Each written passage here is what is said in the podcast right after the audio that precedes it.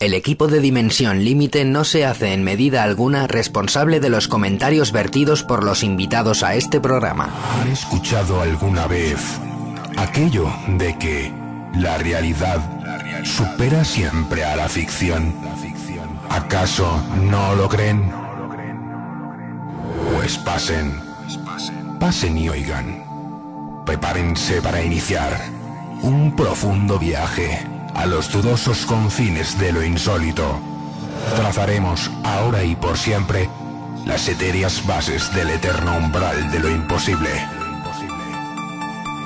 Atrévanse, pues, a cruzar la difusa línea que separa a este de otros mundos a través de la dimensión límite.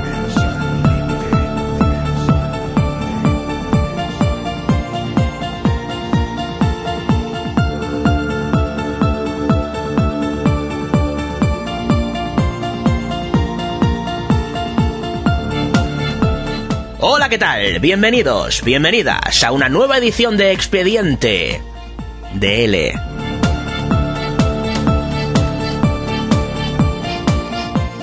Aquí estamos en una nueva ocasión en el programa perteneciente al presente noviembre de 2022. Llegó por los pelos, casi se nos acaba el mes, pero aquí estoy, fiel a la cita. Una cita en la que hay sesión doble, ¿eh? como los buenos tiempos cinéfilos, cuando íbamos a ver un par de pelis eh, a X eh, pesetas, una cantidad eh, muy baja, casi irrisoria, muy diferente a lo que nos cobran hoy en día por ir al cine. ¿Y por qué estoy hablando de cine? Pues no lo sé, porque me ha dado por ahí, me he acordado de las sesiones dobles que yo no disfruté especialmente porque soy del 82 y bueno, pues imagino que aquellos que habíais nacido antes de los 80 pues recordaréis con nostalgia estas famosas eh, sesiones. El caso es que...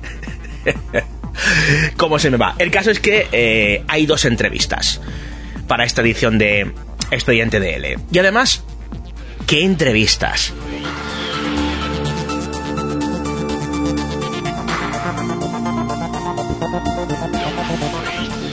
Dos auténticos clásicos.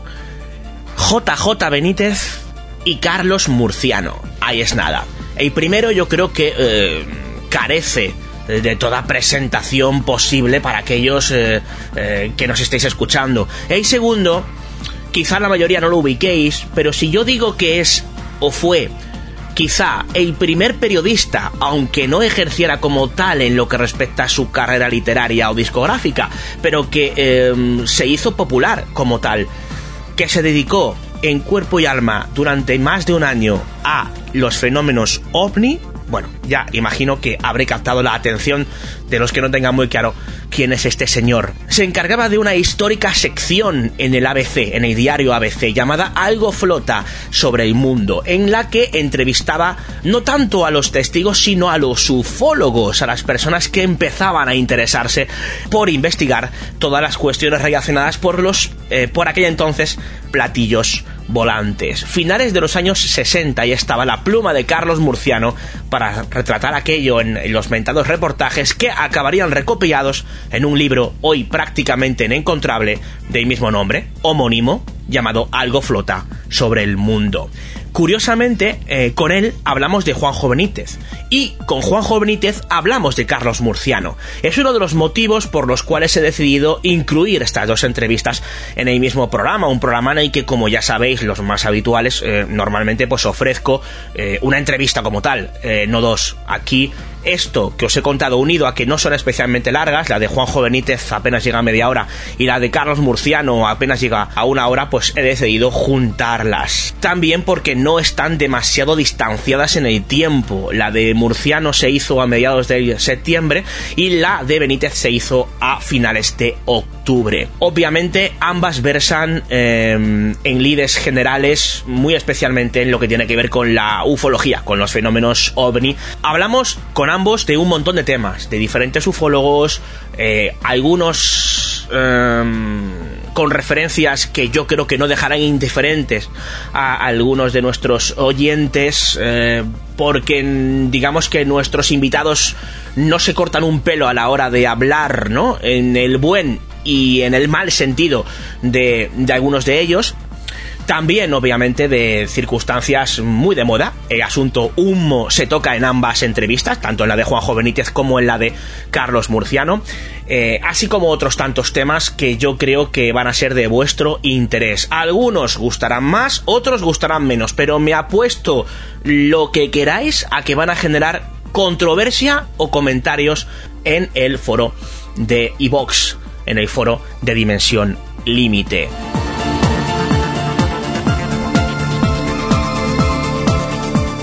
Sin más, en primer lugar escucharemos la entrevista a Juanjo Benítez, ahí venía a presentar Caballo de Troya 12 y eh, casi que de lo que menos hablamos es de Caballo de Troya 12, pero bueno, obviamente algunas menciones tanto a este libro como a la saga, polémicas, eh, algunas de ellas, todo hay que decirlo, se mencionan con, con Juanjo. Un Juanjo muy sincero, extremadamente sincero. Yo creo que os vais a sorprender. Ahí lo dejo. Y a continuación escucharemos pues eh, al mentado Carlos Murciano en su domicilio, domicilio en el que nos acompaña Manuel Carballal.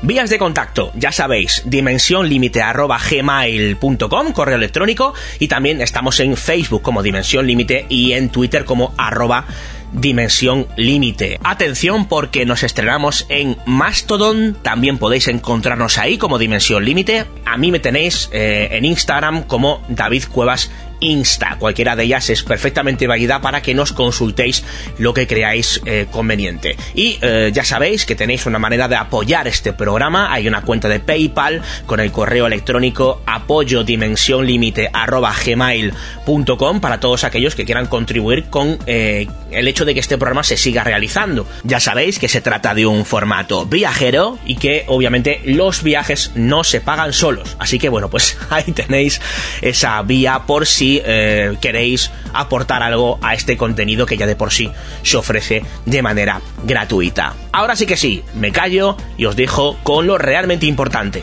Os dejo con los auténticos protagonistas de este programa. Empezando por escuchar al citado JJ Benítez. Hasta ahora. Hay otros mundos, pero están en este. Un libro benéfico. El 15% de la venta irá destinado a la ONG Médicos Sin Fronteras. JJ Benítez, Jacques Vallée, Bruno Cardeñosa, Miguel Blanco, Jesús Callejo, Carlos Canales, Lorenzo Fernández, Manuel Carballal, Fernando Rueda y hasta 40 autores se unen en esta pionera obra colectiva con ensayos de investigación sobre ovnis, arqueología, parapsicología, enigmas históricos, mitos, leyendas. Hay otros mundos, pero están en este. Coordinado por David Cuevas y editado por Ediciones Sidonia, ya a la venta. ¿Cree usted en la existencia de extraterrestres? Tendría que decirle lógicamente que no.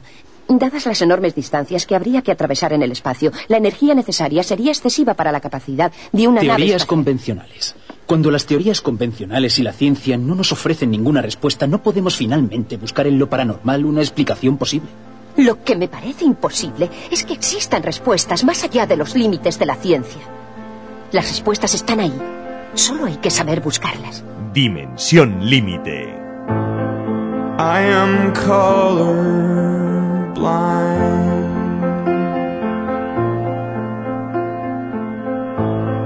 Coffee black and egg white.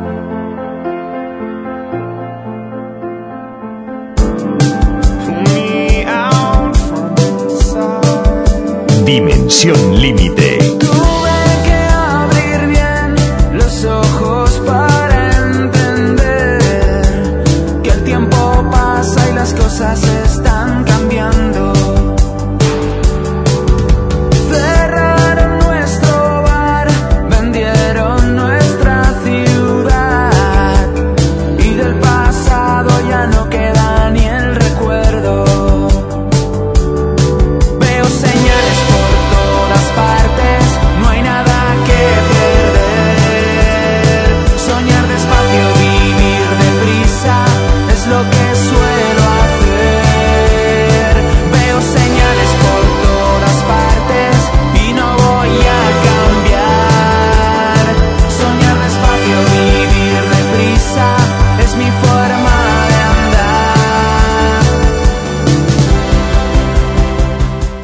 Bueno, pues aquí estamos una vez más. Siempre es un placer con eh, Juanjo Benítez, el cual yo creo que a estas alturas de la película carece de todo tipo de presentación. Juanjo, ¿qué tal? ¿Cómo estás? Bueno, tirando. ¿Cómo te encuentras? Pues no muy bien. ¿eh? Hace 19 meses que se fue Blanca y me cuesta mucho trabajo. Es complicado, pero bueno. Juanjo, Caballo de Troya 12. ¿Qué nos podemos encontrar en, en este, no sé si último libro ya de la saga? Eh, Realmente es como una especie de segunda parte del 9 porque incluye, digamos, el material que no tenía el 9. Cuéntanos un poco. Sí, efectivamente son las páginas que hubo que sacar de Caballo 9 en su momento. Es el último libro de la saga, Caballo de Troya, espero. Queda una información que no forma parte de los caballos de Troya, pero que eh, contempla eh, casi tres años de la vida de Jesús de Nazaret antes de su vida eh, pública. Pero no estoy seguro de, que se publique, no estoy, no estoy convencido. Quizá por el momento difícil por el que yo estoy pasando ahora, ¿no? Después de la muerte de Blanca. Entonces lo veo todo confuso y oscuro. Pero bueno, a lo mejor dentro de un tiempo se aclara el horizonte. Bueno, Caballo de Troya es una saga por todos conocidos. Eh, bueno, el primer caballo, que pasó muchos años ya, ¿eh? 84. Eh, 84. Tengo entendido, no sé si será cierto o no, eh, que el primer manuscrito como tal eh, no fue el manuscrito que finalmente se publicó. Creo que lo destruiste o algo así. No sé si esto es una leyenda No. urbana o es, o es real. No, el manuscrito, cuando yo hice la transcripción, yo vivía en, en un pueblico de Vizcaya que se llama Sopelana. Y donde yo vivía, pues en ese momento hacía mucho frío. Y como no tenía leña, pues no se me ocurrió mejor cosa que quemar el, el manuscrito del Caballo 1. Y me calenté con, con el manuscrito, luego me arrepentí mil veces, ¿no? Hombre, es un buen tocho, Juanjo, y tuviste que escribir mucho, ¿eh? Pues hombre, yo creo que me duró una semana. Qué bueno. Bueno, en ese primer caballo bueno, se han comentado muchas cosas, ¿no? Te había preguntado por una de las cosas que suele salir y que imagino que has explicado muchas veces, pero me va a servir como trampolín para el siguiente tema. Eh, al parecer, para documentar ese libro y forma parte de lo que son las explicaciones aparentemente científicas por las cuales el mayor puede viajar al pasado, hay eh, información eh, sacada de las cartas summitas o de los informes summitas. No sé si esto es cierto o... No. Eso es uno de los bulos que se transmitió en su momento, de la misma manera que el señor Antonio Rivera y el señor Enrique de Vicente y el vampiro de Valencia me acusaron de haber copiado el- los caballos de Troya de, de la revelación de Urantia. Y yo mm, les comenté en su momento, bueno, y ahora, eh, digo, vamos a ver, el caballo de Troya 12, con el caballo de Troya 12, suman 7.044 páginas. Si la revelación de Urantia ocupa aproximadamente 700 páginas, la vida de Jesús de Nazaret, ¿cómo es que los caballos tienen 7.000? Mm. Juanjo, hay una declaración tuya en un medio que yo no sé si ya hiciste tal cual o fue una extrapolación del medio. eh, en la que dices que bueno que los textos extraterrestres no tenían copyright en lo que respecta a eh, digamos tu presunta ins- inspiración en el libro Durantia para escribir Caballo de Troya no sé si esto fue tal cual Bueno, eso en una de las entrevistas, muchas de las entrevistas que me hicieron en su momento, eh, hablábamos del libro de Urantia, de la revelación de Urantia. Y entonces yo planteé simplemente, dije, bueno, si la revelación de Urantia es verdad, si es auténtica, si es obra de seres eh, no humanos, ¿el copyright de quién es? Eso es lo que yo planteé. incondicional Si es verdad, si la revelación de Urantia es cierta, el copyright de quién es?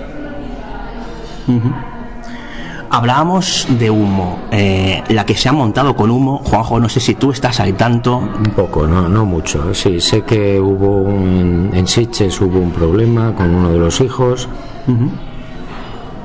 Bueno, no sé, es que no sé qué pensar, porque, a ver, Yo entrevisté a Jordán Peña durante, no me acuerdo si fueron, está en un libro que se llama El hombre que susurraba los humitas. Yo entrevisté a Jordán Peña mucho tiempo periódicamente. Me iba a su casa y grababa. Eso al final dio como resultado pues de que Jordán Peña mentía sistemáticamente. Era un mentiroso, es, bueno, o era un mentiroso patológico. Era desde 2014 ya era. ¿Eh? Que desde 2014 ya era. Sí, entonces, bueno, yo creo que en el hombre que susurraba los humitas se demuestra con creces que el fenómeno humo fue real, ocurrió de verdad. ¿Hubo alguien que luego manipuló todo eso? Por supuesto. Jordán Peña, entre otros. Hmm. Bueno, en lo que respecta a la opinión de Jordán Peña, a ese respecto de que fuera diciendo cosas diferentes a los mismos investigadores, él siempre dijo que lo hacía aposta simplemente para tomarles el pelo. Yo no sé qué opinas tú a este respecto. Bueno, yo como te digo, hablé muchísimo tiempo con Jordán, todo está grabado. Jordán, repito, era una persona que mentía por sistema. ¿eh? Y hubo montones de informaciones y de cosas que él no pudo ser el autor. Ahora su hijo dice que Jordán Peña era el emisario de los sumitas, que el propio Jordán Peña estuvo en el planeta Humo, fue la primera persona que estuvo, y que él, o sea, que el propio hijo, José Luis Jordán Moreno, fue el segundo y último que viajó al planeta Humo. Esto es lo que está diciendo ahora mismo. Eso son fantasías. Son fantasías de este señor. Es decir, Jordán Peña tuvo relación con los supuestos sumitas, sí. Tuvo conocimiento de las cartas, sí tuvo conocimiento del mecanógrafo, etcétera, etcétera, sí. Pero Jordán Peña mm, al final lo tergiversa todo, lo, lo envuelve todo eh, por razones de tipo personal. ¿eh? Repito, Jordán Peña era un mentiroso patológico. Dices razones de tipo personal. Ya ha ido muchas cosas al respecto de la forma de proceder de Jordán Peña eh, con, lo que tiene que ver con varias personas, una serie de sectas que él mismo montó, según cuenta, una secta masoquista. ¿Te refieres a ese tipo de móviles? Era un hombre muy complejo. ¿Mm? Yo no digo que fuera ni bueno ni malo, era complejo. Tenía unas ideas brillantes, otras muy oscuras. Su comportamiento era resbaladizo, era difícil y al final él tergiversa la verdad. ¿Y cuál es la verdad? Posiblemente que el fenómeno humo es cierto, es real. Las naves de San José de Valderas fueron, la nave de San José de Valderas fue verdad. Y todo lo que luego hablaron de que si había un hilo de la que colgaba una maqueta, todo eso es mentira. Pero es la explicación que da José Luis Jordán Peña de cómo lo hizo, luego se replicó por parte de Manuel Carballar y Miguel Blanco y efectivamente cuadraba absolutamente todo lo que Jordán Peña explicaba de cómo había realizado esas fotos. No, señor. Cuando se hacen los análisis en el laboratorio de la imagen de la Guardia Civil con los negativos originales que me presta mi Farriols, se ve perfectamente que el supuesto hilo del que colgaba la supuesta maqueta en realidad es una rayadura de las 20.000 rayaduras que tiene el negativo, porque es muy viejo. No era un hilo, son rayaduras alrededor del objeto. Eso está en el informe de la Guardia Civil. Hablando de humo, has citado a Antonio Rivera. Yo te quería preguntar por algo, Juanjo. Em, por circunstancias yo he viajado mucho a Barcelona en los últimos años. Y hay una especie de, de rumor o de run run, en, principalmente en Cataluña, que te señala a ti como responsable de la ruina económica de Antonio Rivera. ¿A mí? Sí, a ti. Eh, y yo quiero que tú lo expliques, porque por mucho que... Es la primera noticia que tengo. pues sí, en base a una denuncia que hubo relacionada con una serie de libros, de humo. Em, a mí me gustaría que tú lo contaras, Juanjo. A ver, vamos a ver. Lo que ocurre es que eh, Antonio Rivera considera que los, eh, una serie de libros sobre humo, sobre los informes de humo, teníamos que escribirlos a medias. yo estuve de acuerdo y los textos los escribí yo. Nunca se publicaron. A continuación aparece el tema del supuesto plagio de Caballo de Troya de la revelación de Urantia. Y yo, lógicamente, me enfado y le digo a este señor que no tiene razón, que no es cierto. Yo le llevo a juicio a Antonio Rivera y lo condenan. Pero no paga ninguna indemnización porque yo no lo acepto. Yo no le pido ninguna indemnización a Rivera. Entonces, si yo no pido ninguna indemnización, ¿cómo es que lo he arruinado? Lo que se comenta es que a raíz del juicio, que yo tenía entendido que había sido por eh, los cinco libros, digamos, autoatribuidos por su parte del asunto Humo, que, él suprimió tu nombre, está publicado todo en tu página web, todo el tema, todo el tema judicial, ¿no? Hay una sentencia judicial en firme.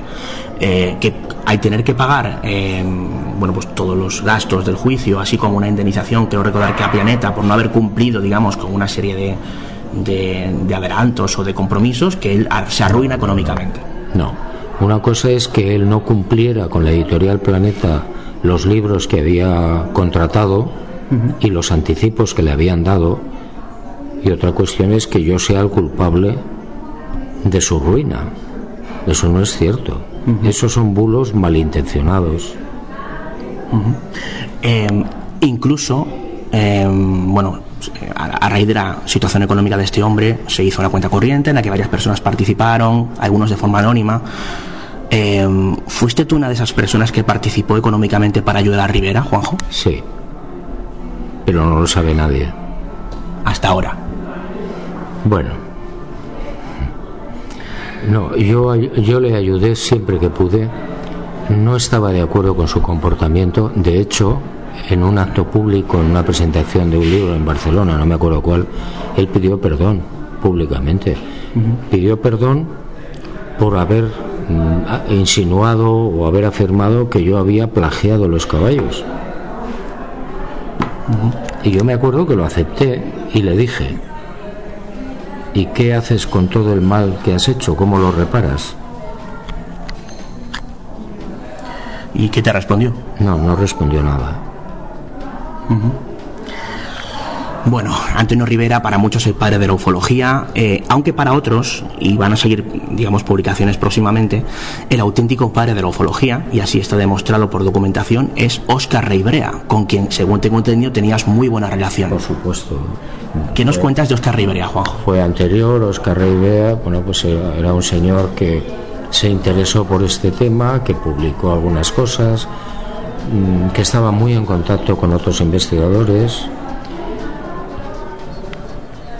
Pero bueno, el señor Rivera, nadie lo dice, pero fue el gran plagiador. La mayor parte de sus libros son copia, de tal y de cual y de cual. Entonces, ¿cómo me puede acusar a mí de plagiar cuando el, que, el primero que plagia es él? Incluso se atribuye eh, libros que no son suyos, como el de Jacques Bibley, por ejemplo, que es uno de los escándalos que se ha publicado hace relativamente poco. ¿no? Sí, mira, el señor Rivera investigó poco. Investigó poco. Y copió mucho. Entonces, lo que no puedes hacer es acusar a los demás de plagiar cuando el primer señor que copia eres tú. Lo que pasa es que como era el padre de la ufología, pues nadie se atrevía a decirlo, ¿no? Ya te comentaba en la entrevista anterior que una investigación que junto a, a Carballal eh, conseguimos entrevistar a Xavier C., que es este famoso eh, contactado, abducido por intraterrestres a, mediados de los 80 y ha reconocido que todo el relato era falso y que Antonio Rivera le había pagado 10.000 pesetas de la época por inventárselo. Hay muchos aspectos oscuros, sí en la vida de Antonio Rivera. Si quieres comentar alguno, Juanjo. No. No voy a hacer leña del árbol caído.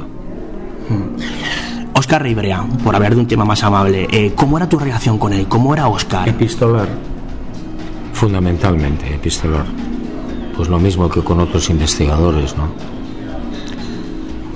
tuvimos una relación, era al, principio, muy al principio de cuando yo empezaba a investigar, año 72, y bueno, pues eh, era muy jovencito, muy inexperto, y, pero bueno, yo los conocía pues porque habían salido a la luz pública en determinados medios y me pareció muy interesante tener contacto con ellos, qué opinaban, qué sabían, qué decían. Una de esas personas eh, con las que tuviste también contacto y hay quien también entrevistaba hace poco es Carlos Murciano. ¿Qué recuerdas de Carlos? Bueno, Carlos, primero, yo creo que su obra fundamental era la poesía. Luego escribió un libro mm, mítico pues porque fue de los primerísimos libros que se escribieron sobre el fenómeno ovni, ¿no? Algo flota sobre el mundo. De hecho, llegaste a declarar en alguna ocasión que fue tu libro de cabecera durante algunos años. Sí, sí, sí, porque no había. No había más libros, entonces este hombre se preocupó, fue a hablar con los testigos. Bueno, mm, me pareció interesantísimo. Estamos hablando de los finales de los 60. Juanjo, mm, hace poco, por adelantar un poco en el tiempo, me entrevistaba con eh, Joan Plana y Cribillé, uno de los responsables, eh, digamos, civiles que, que, ayudó a coordinar la famosa desclasificación OVNI de 92 de la que tú has escrito largo y tendido. Recordamos libros como Materia Reservada, por ejemplo. Y él me reconocía que parte de esa desclasificación eh, fue una chapuza. A mí me parece una revelación interesante y me gustaría saber tu opinión al, respecto. Bueno, lo hemos, lo hemos dicho por activa y por pasiva muchas veces, y no, y no solo yo, muchos investigadores, ¿no? Bueno, pues al final supongo que si le queda algo de honorabilidad a este señor, tiene que reconocer la verdad, ¿no? Es decir, eh, la desclasificación se hizo de forma ilegal, punto primero. Punto segundo, eh, inmoral. Y, punto tercero, intencionadamente bastarda. Es decir, eh, el ejército del aire se preocupa de seleccionar a una serie de señores, sobre todo al vampiro de Valencia. Eh, ¿Te refieres a Vicente Juan Ballester Olmos? Sí.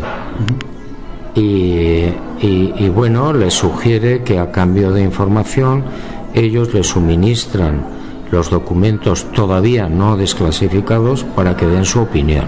Entre esta gente está Plana. Mm. Y hay media docena más de gente. Y Javier Armentia.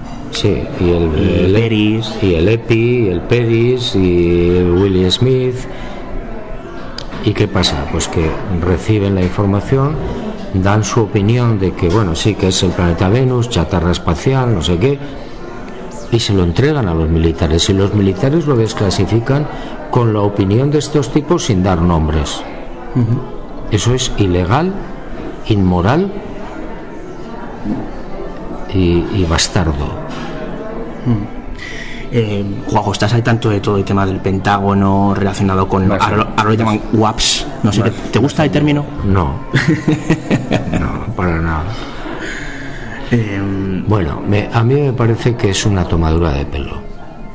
A ver, me parece muy bien que el Pentágono diga que sí, que efectivamente los ovnis están ahí, que los pilotos, que tal, que lo han grabado, que no sé qué. Bien.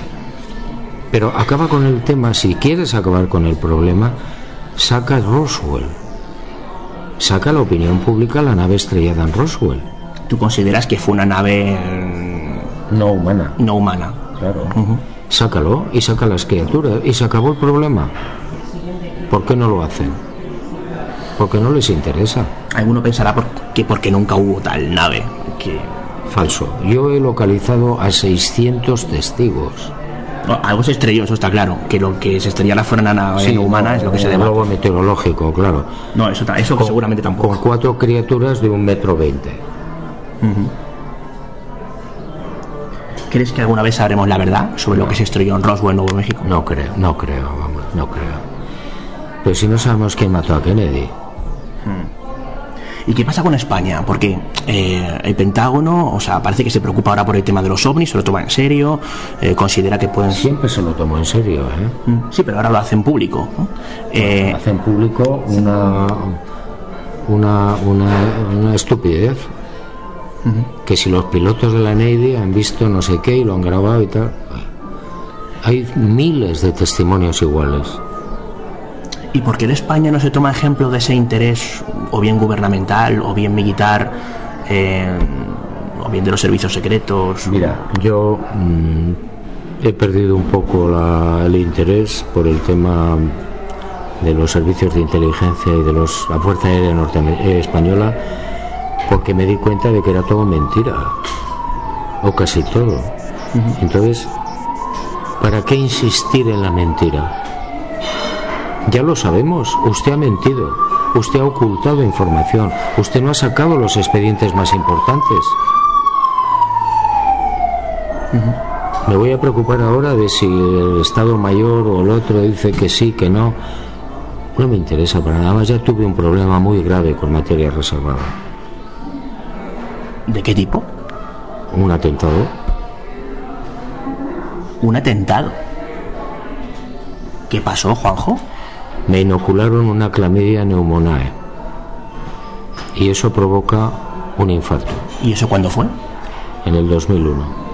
Ah, el famoso infarto de 2001. Claro, como me comentabas materia reservada, habían pasado ya como nueve años. No tenía prisa. ¿Y tú crees que eso está relacionado con materia reservada? Sí. Yo me puse a investigar después y traté de averiguar qué había pasado cuando descubrí lo de la, clamidia. Y todo me llevó al mismo sitio, es decir, materia reservada. Nunca me lo perdonaron. ¿Quién no te lo perdonó? La Fuerza Aérea, los servicios de inteligencia. ¿Del ejército del aire o No los la Fuerza Aérea, los servicios de inteligencia militar. Joder, Juanjo, pues. Bueno, para ir acabando, eh, teorías sobre los ovnis. Eh, ¿Qué crees que son los ovnis hoy? Pues lo que he creído siempre, llevo 50 años ¿eh? en la investigación, que son naves tripuladas por seres no humanos, muchas civilizaciones, y no sabemos para qué. Como ha habido, digamos, un viraje importante en los últimos años con diferentes teorías más exóticas relacionadas con otras dimensiones, agentes externos, está la teoría de Miguel Pedrero, por ejemplo, sobre el tema de la conciencia global, la de José Antonio Caravaca, la teoría de la distorsión. ¿Tú qué opinas de todo esto? Estupideces. Estupideces absolutas. Pues, Juanjo, El fenómeno ovni... te ha pasado, Juanjo. No, no, no me he pasado. Es decir, las personas que defienden que esto es un fenómeno mental de una serie de gentes que tienen una... Es todo falso. Es decir, a ver, cuando hay alguien que ve una nave que se, que se que aterriza, de la que salen unas seres que dejan unas huellas en el suelo, quemado, eh, ¿qué es imaginación de quién? ¿Del testigo? Bueno, lo que estas teorías vienen a decir es que ese agente externo, que no se descarta que pueda ser de otra dimensión o incluso no humano, eh, bu- digamos que manipula al testigo para que el testigo crea ver aquello, eh, bueno, pues eh, que le ha marcado de alguna manera, que le da más miedo, o que o- Estupideces. lo remarcas. Lo remarco. El fenómeno ovni es muy antiguo, muy antiguo. Probablemente anterior al ser humano. Y las pruebas que tenemos en la actualidad del fenómeno es, son tan abrumadoras físicamente que es ridículo plantearte que esto es la imaginación del subconsciente colectivo de estupideces. Y lo digo así de claro. Trabajo de campo, Juanjo. Ya sé que estás un poco desanimado, pero el trabajo de campo puede ayudar. Lo, ¿Sigues saliendo a las carreteras? ¿Sigues...? eh, Sí, sí, hace unas semanas estuve en América haciendo una investigación de un tema que creo que es muy interesante, de unas piedras que han encontrado en México, con unas grabaciones alucinantes. ¿Unos grabados en las piedras o grabaciones? Sí, gra- grabados en las piedras, sí. ¿Y qué se puede apreciar en esos grabados, Juanjo? Naves a tus primos Y a los tuyos. y a los míos. Pero claro, son eh, piedras, lajas que tienen 3.200, 3.800 años de antigüedad. ¿Y eso se ha datado científicamente? Eso está datado. Está datado. ¿Y cuándo piensas sacarlo? No tengo ni idea, tengo que terminar la investigación, tengo que volver a México, es una zona muy conflictiva de narcos al noreste. Ten cuidado.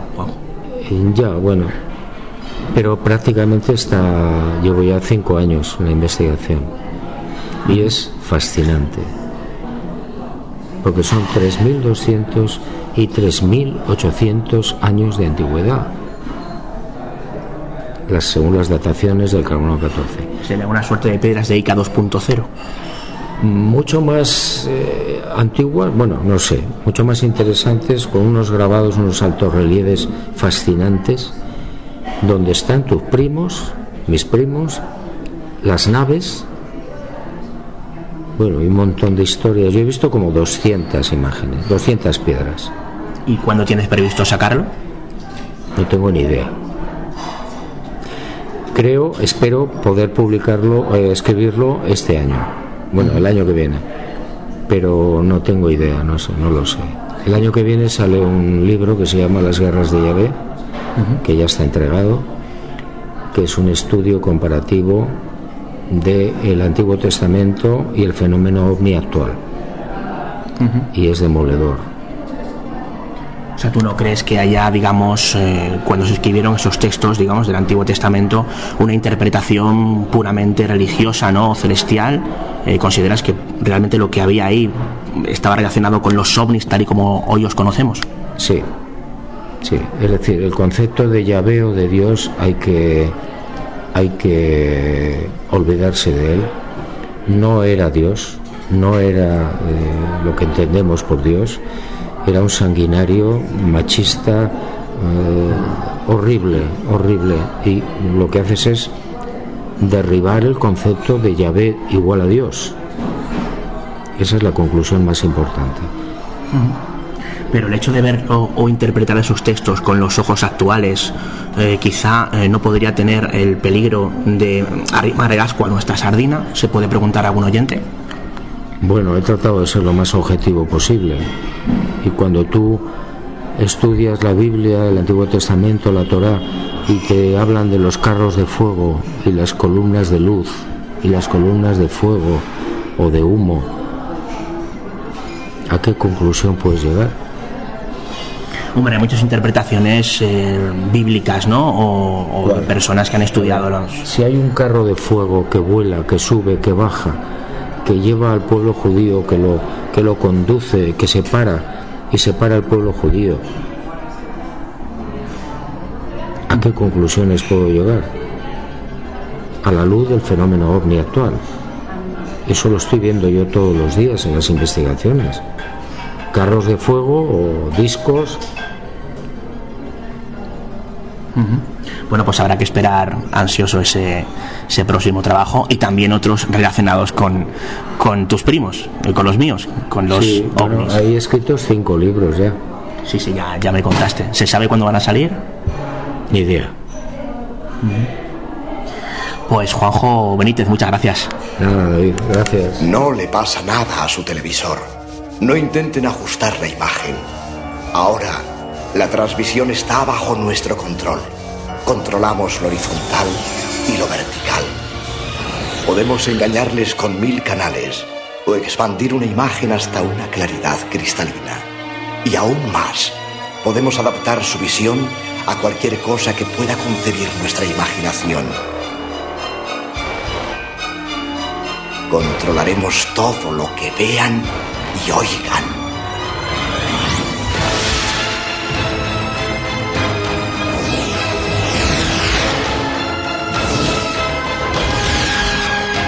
Están a punto de experimentar el asombro y el misterio que llegan desde lo más profundo de la mente hasta la dimensión límite.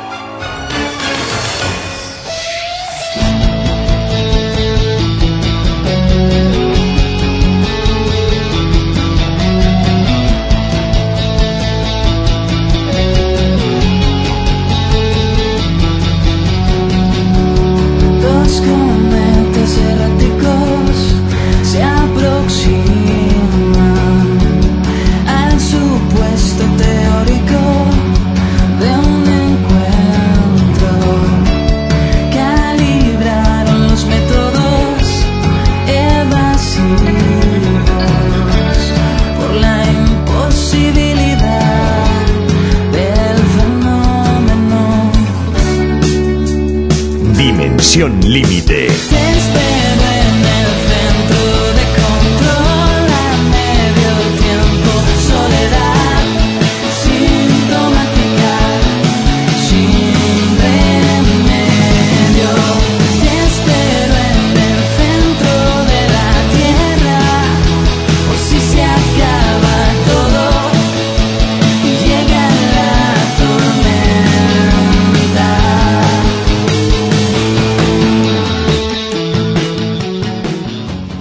Pues ahí teníais a un eh, Juan José Benítez, ya lo avisábamos, bastante sincero. Y ahora ha llegado el momento de escuchar a Carlos Murciano. Si antes escuchábamos a Benítez hablar precisamente de Murciano, es ahora el turno de escuchar lo que Murciano opina sobre Juanjo Benítez. Es eh, un asunto que abordamos, aparte de otros muchos, en esta entrevista de casi una hora de duración, en la que me acompaña en el domicilio del mentado Carlos Murciano el investigador Manuel Carballal. No adelanto nada, espero que la disfrutéis, eh, sobre todo los nostálgicos, los más románticos de esto eh, que tanto queremos llamado ufología. Y aquí sí que sí, me despido de vosotros hasta la próxima edición de Expediente DL. Ahora llega el turno de Carlos Murciano, no sin antes escuchar esta intro que ofrecemos con mucho cariño precisamente para presentar la entrevista que viene a continuación. Hasta otra.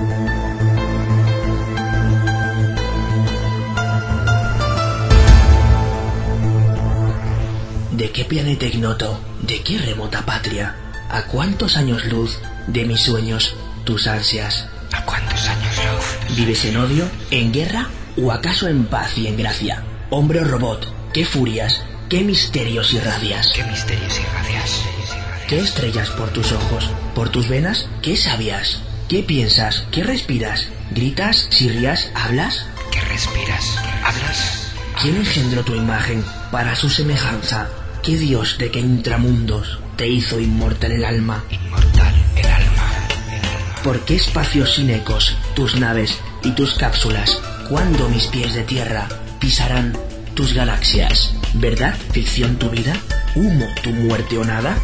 Yo sé que en un día juntos haremos nueva el alba. En un día juntos. Antonio Murciano, el extraterrestre. Algo flota sobre el mundo, sobre este viejo mundo nuestro, harto ya de rodar por los espacios infinitos. Algo llega ¿De dónde? a sus cielos, los recorre, ¿Cómo? se detiene a veces ¿Para qué? y escapa luego. ¿Hacia dónde? Algo ¿Alguien? que ignoramos y que intuimos. Observa, husmea, vigila a los seres de la Tierra que, curiosos y confusos, tratan Tratamos. de responder a esa gran interrogante que tantas otras menores integran. Cuesta, en verdad, dar crédito a lo que no podemos probar de un modo fehaciente, rotundo, pero no menos cuesta negar lo que millares de personas de toda clase y condición y en los puntos más dispares de nuestro planeta ven cada día. Lo que numerosos hombres de ciencia, cautos siempre a la hora de sacar conclusiones, estudian seriamente y seriamente consideran. 1969. Carlos Murciano. Algo flota sobre el mundo.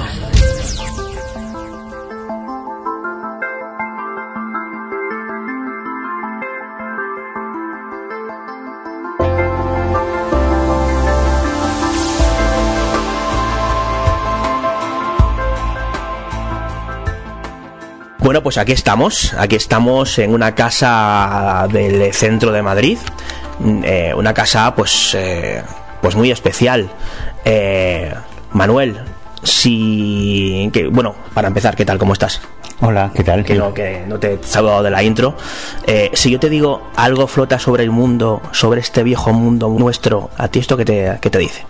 Pues que tienes una memoria estupenda que te has preparado la entrevista, porque seguramente cualquier oyente de tu programa eh, inmediatamente identificará ese, ese algo flota sobre el mundo con un nombre, un nombre histórico. Para, para el estudio de lo que entonces todavía eran platillos volantes, aún no se llamaban ovnis, ni fanis, ni WAV, ni estas cosas modernas que dicen ahora, y, y que es don Carlos Murciano, que ha tenido la amabilidad de recibirnos en su casa. Don Carlos Murciano, ¿qué tal? Buenas tardes. Buenas tardes, bienvenidos. Nos hace mucha ilusión el poder hablar con usted porque usted no sé si es consciente, pero siempre ha formado parte de esa historia viva de la ufología. De hecho, posiblemente esté ante el primer periodista ufológico o que, se, o que dedicó una buena parte de su tiempo a entrevistar tanto ufólogos como también a algunos testigos de ovnis a finales de los años 60. En 68. Yo comencé eh, en el otoño del 68 hasta, digamos, mediados del 69, eh, porque yo hice ese artículo en ABC, algo flota sobre el mundo, como podía haber hecho un artículo, no sé, sobre hípica o sobre eh, algún la, la, ida de los astronautas a la luna, es decir, un tema que me interesaba. Y yo, repito, he estado 50 años colaborando en ABC y se me ocurrió hacer ese artículo porque a mí me interesaba el tema. ¿Por qué le interesaba el tema? Porque indudablemente, eh, como yo he dicho alguna vez, el, el tema más trascendente de los últimos tiempos o, o el engaño más trascendente o menos trascendente de los últimos tiempos. Es decir, uno se estaba moviendo sobre el filo de, un cuchillo eh, y no solamente yo, sino los personas que le, el tema le interesaba, por ejemplo, académicos, estudiosos, decían siempre, yo me acuerdo cuando entrevisté a don Julio Palacios de la Real Academia, fue el único también que me dijo que antes de publicar mi entrevista se la llevase. Y yo lo hice, no tocó nada, me lo devolvió, me dijo gracias. Pero sí me dijo, mmm, recuerde usted que cualquier persona que le hable de ovnis y diga lo contrario de lo que yo he dicho, estoy de acuerdo con él. yo he sido un escritor con una enorme vocación literaria, porque yo eh, profesionalmente soy economista y yo durante 31 años he sido gerente mm, administrativo de una empresa norteamericana, la RCA discográfica. ¡Ostras! ¿Eh? Yo, yo, me vine, eh, yo hice la carrera, me licencié, y mm, entré en la RCA, me dijeron, bueno, le vamos a hacer unas pruebas, mm, le daremos seis meses de prueba. A los 15 días me incluyeron en nómina y he estado en esa empresa 31 años. No he estado nunca, nunca he cambiado de empresa. Entonces, claro, eh, la labor mía allí, como buenos norteamericanos, no, tenía nada que ver con la poesía. Es decir, yo eh, eh, tenía una labor muy seria de hacienda, de contabilidad, de problemas de este tipo. Cuando se me ofreció la oportunidad de hacer esto, yo pedí en la empresa si me daban unos permisos. Y me dijeron que me daban unos permisos sin sueldo, cosa parece lógica. Yo me iba 15 días a Sudamérica, pero claro, cuando volvía lo que me encontraba en mi mesa llena de trabajo, porque entonces no había ordenadores ni, ni este tipo de cosas. ¿no? Don Carlos, ¿cuál, ¿cuál fue su primera referencia ufológica? ¿Qué es lo primero que usted lee o escucha sobre ovnis, como para empezar a interesarse? Las noticias de la prensa, las noticias de la prensa, algún libro que me llegó de Antonio Rivera, y fue cuando me decidí. Pero cuando yo hice ese artículo, me llamó el entonces director de ABC, Torcuato Lucas de Tena. El artículo Algo flota sobre el mundo. Eso es, el artículo Algo flota sobre el mundo. ¿Recuerda la fecha en la que se publicó? Pues esto debió salir en el otoño del 68. Y él me llamó y yo no le conocía entonces. lo digo porque hemos sido grandes amigos luego. Hemos viajado juntos, hemos tomado muchas copas juntos y era un hombre encantador, encantador en el sentido de humano. Porque claro, un hombre que es director de ABC, Marqués, eh, mm, miembro de la Real Academia Española, Premio Nacional, puede ser un hombre engreído, pero no lo era.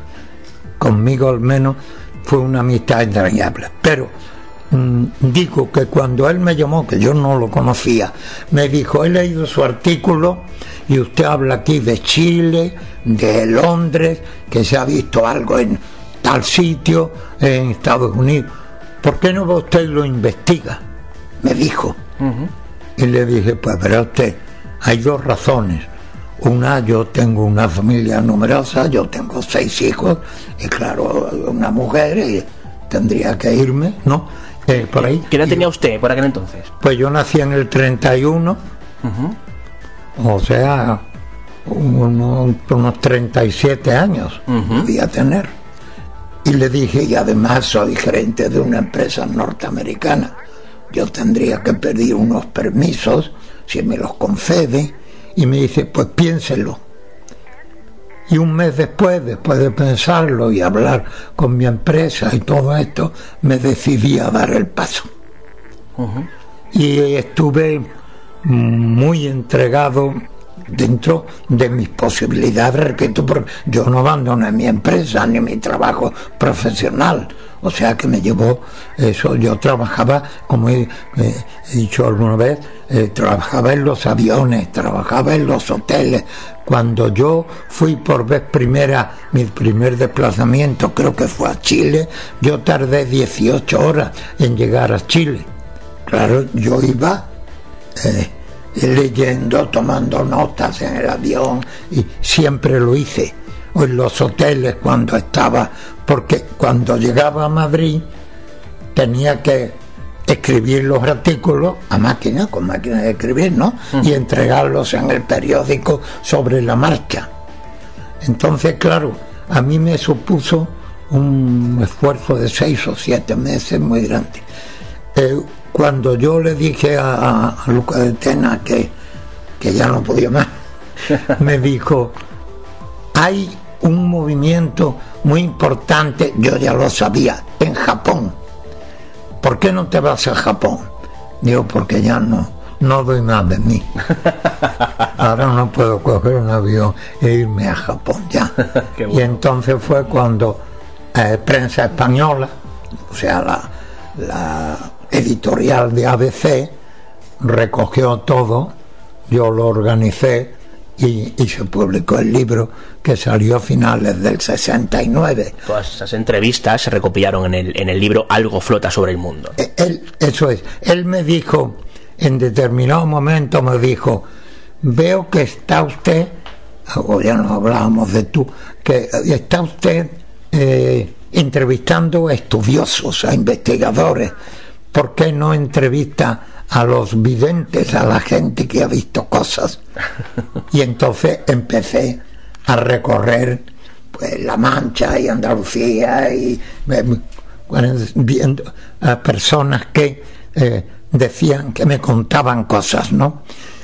Ahí entraba en juego algo que era, puedo decirlo, mi intuición es decir, yo tenía que saber que el que me lo estaba contando me estaba diciendo la verdad o me estaba contando una historia para salir en el periódico. ¿Eh? Eh, de esas tengo algunas, ¿no? Que no, que no publiqué, porque yo podía haber... Me acuerdo un señor que yo tengo ahí su tarjeta y vino y me dijo, Mm, quiero hablar con usted porque tengo una cosa trascendental para decirle, dígame usted. Dice, anoche he estado en el retiro de Madrid con tres extraterrestres y me han dado un mensaje para la humanidad. Yo, bueno, esto que me está usted diciendo es muy importante, es muy importante y, y como yo dejaba decir, llegó un momento que le dije, descríbame a uno de estos extraterrestres. y me dijo, era exactamente igual que Federico García Lorca. Usted comprenderá que si yo, yo puedo decir, don fulano de tal, carnet de identidad tal, con domicilio en tal sitio, ha estado ayer hablando con uno, uno de los cuadros de Federico García Lorca. Que era, era, era un terrestre extra, pero que sepamos no era extraterrestre, No. por muy bien que escribiera, ¿no? No, él no me dijo que era, sino que era igual. Yo le dije a este hombre, porque yo siempre traté a las personas con muchísimo respeto, aunque pareciera un loco lo que fuera. No, yo le dije, mira, esto es tan importante lo que usted me dice, que esto no puede salir en un artículo mío ahí en, el interior del periódico. Yo le recomiendo que vaya usted a ABC, en mi nombre si quiere, pregunte por don Torcuato Lucas de Tena y entréguele el mensaje de la humanidad a él, que lo dará en portada de ABC. Es un poco lo que sería un troleo actual, ¿no? Esto, ¿no? Es como, oye, que se coma él el marrón, pues yo me lavo las manos como Pilato. Luego hubo otro que me dijo que vino aquí a casa y me acuerdo que estaba yo con dos maletas que me marchaba, o una maleta que me marchaba en uno de estos viajes y me dijo, mire, yo es que tengo un extraterrestre conmigo, ¿sí? Dice, aquí en el hombro. Yo voy por Gran Vía y él me va hablando. Y yo hablo con él.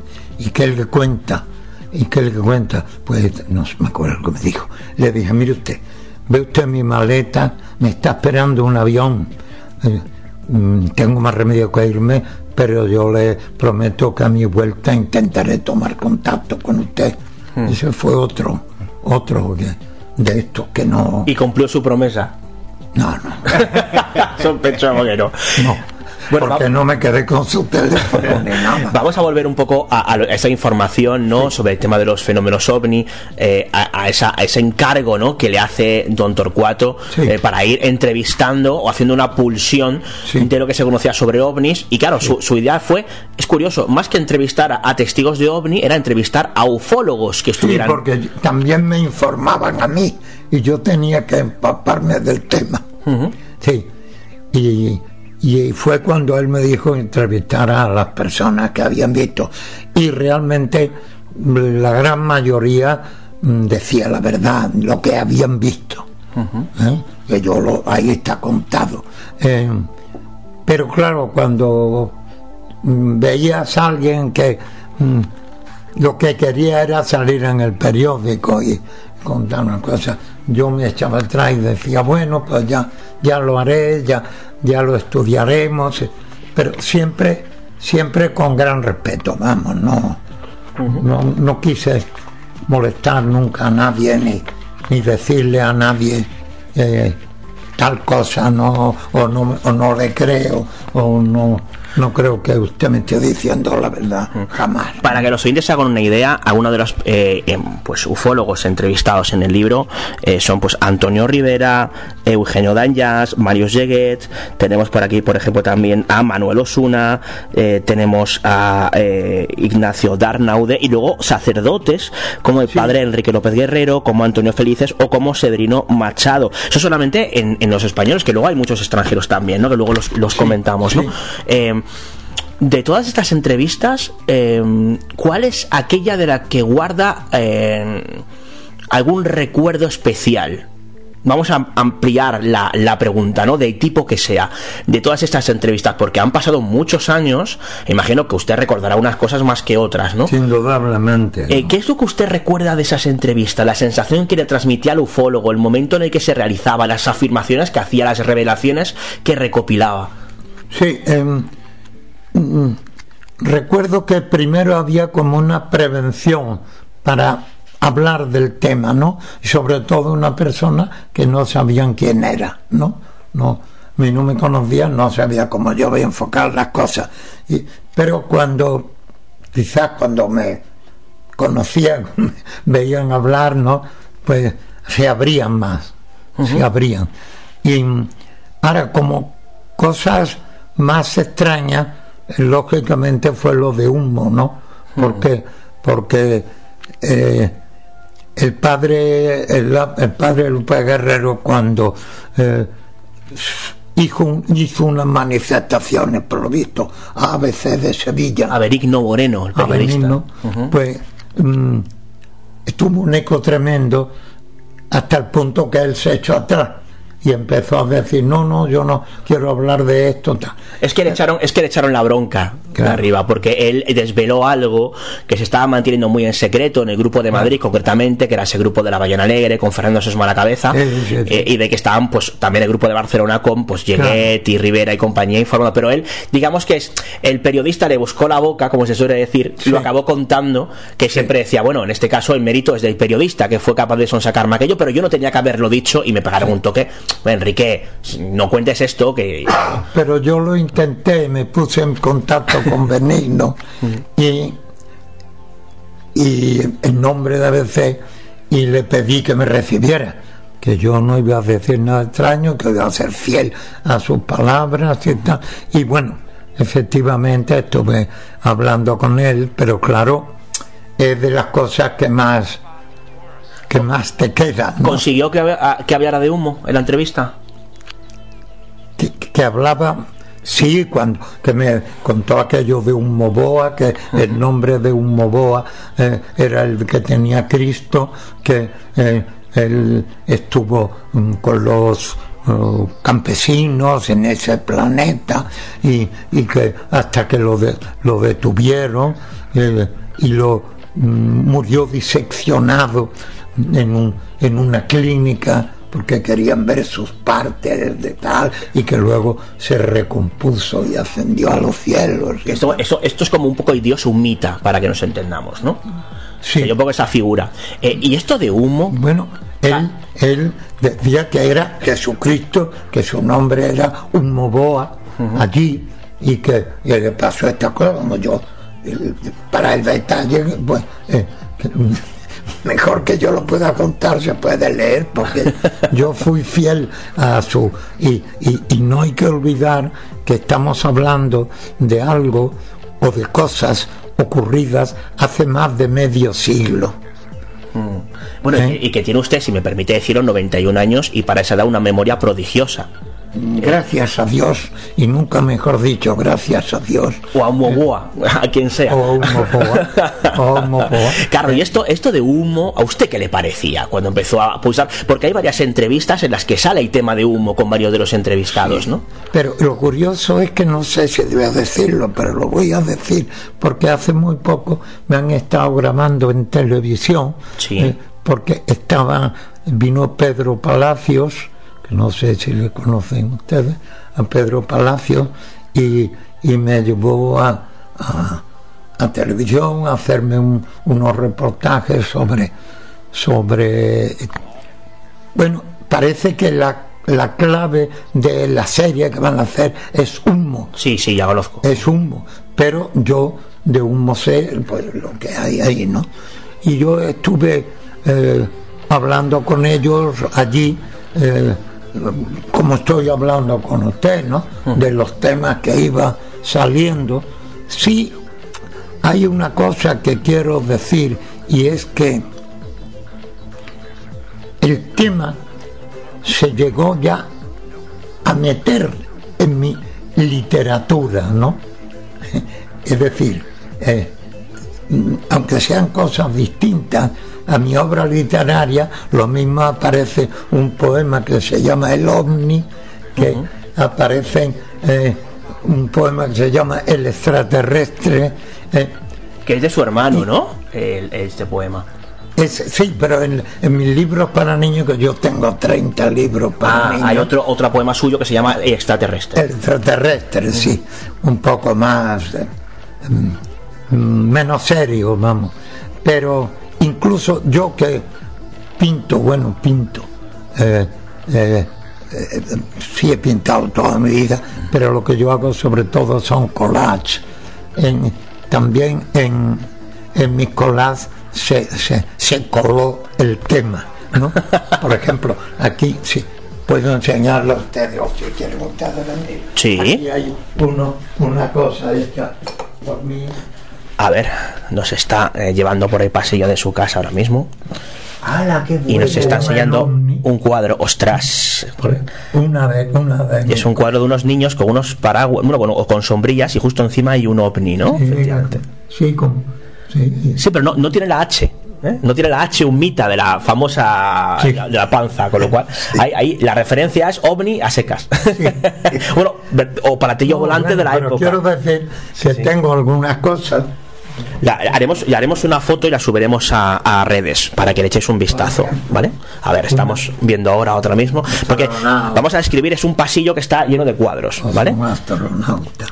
Ah, un astro. Puede ser la portada de algún libro suyo. Sí. O sea que quiero decir, el tema se mete en mi vida y se mete en mi, En su obra, en, ¿no? mi obra pictórica, valga la palabra, y literaria, ¿no? Voy a ver si soy capaz de decirle, eh, ya que me está grabando, de decirle a usted mi soneto, el ovni. Ah, pues nos encantaría. Algo que ignoro flota sobre el viento. Viene desde otros pálidos planetas, desde bases remotas y secretas perdidas en la paz del firmamento. Algo que ignoro, pero que presiento en ceniza amapolas y violetas y hace girar sin tino las veletas y las campanas del entendimiento. Algo que ignoro flota sobre el mundo. Pájaro, rayo, sonda, nave, nube, viene y se posa y pisa nuestros suelos. Y desde lo profundo a lo profundo tensa una escala azul por la que sube la tierra hasta otros soles y otros cielos.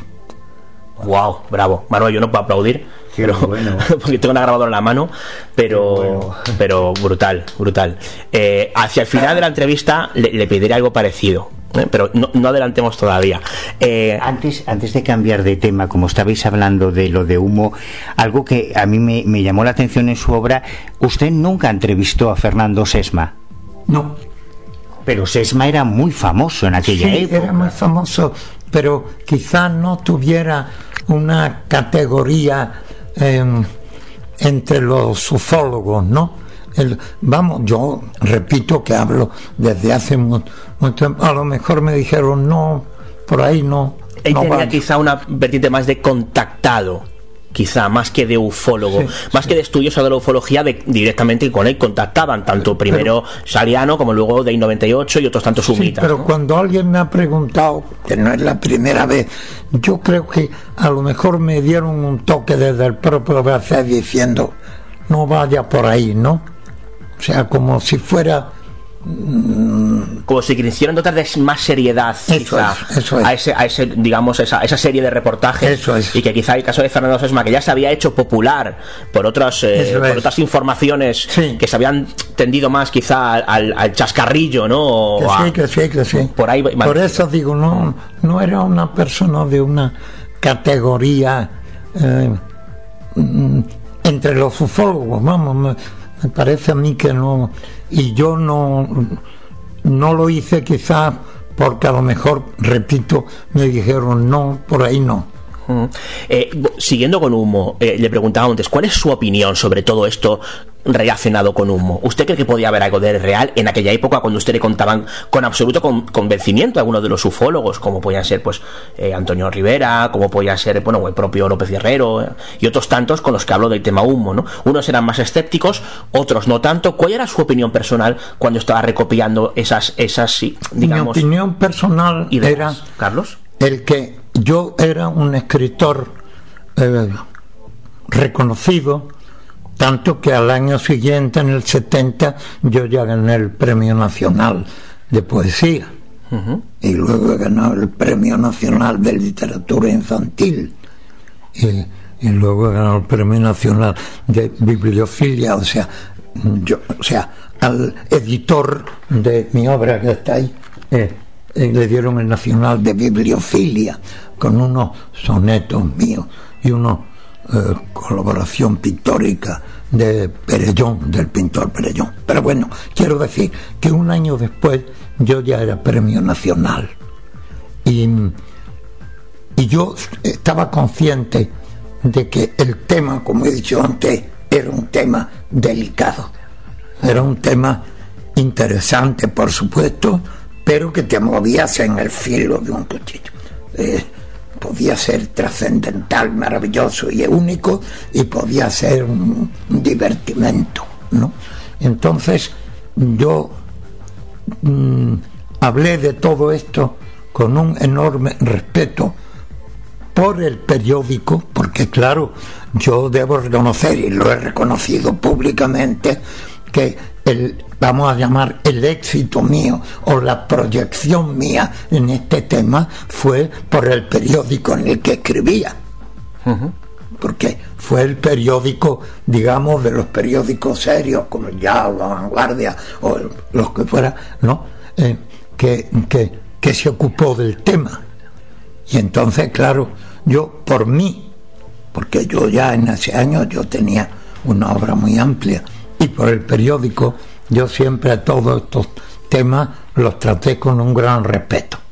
Es decir, mi opinión, mi, opinión era que podía ser o que no podía ser.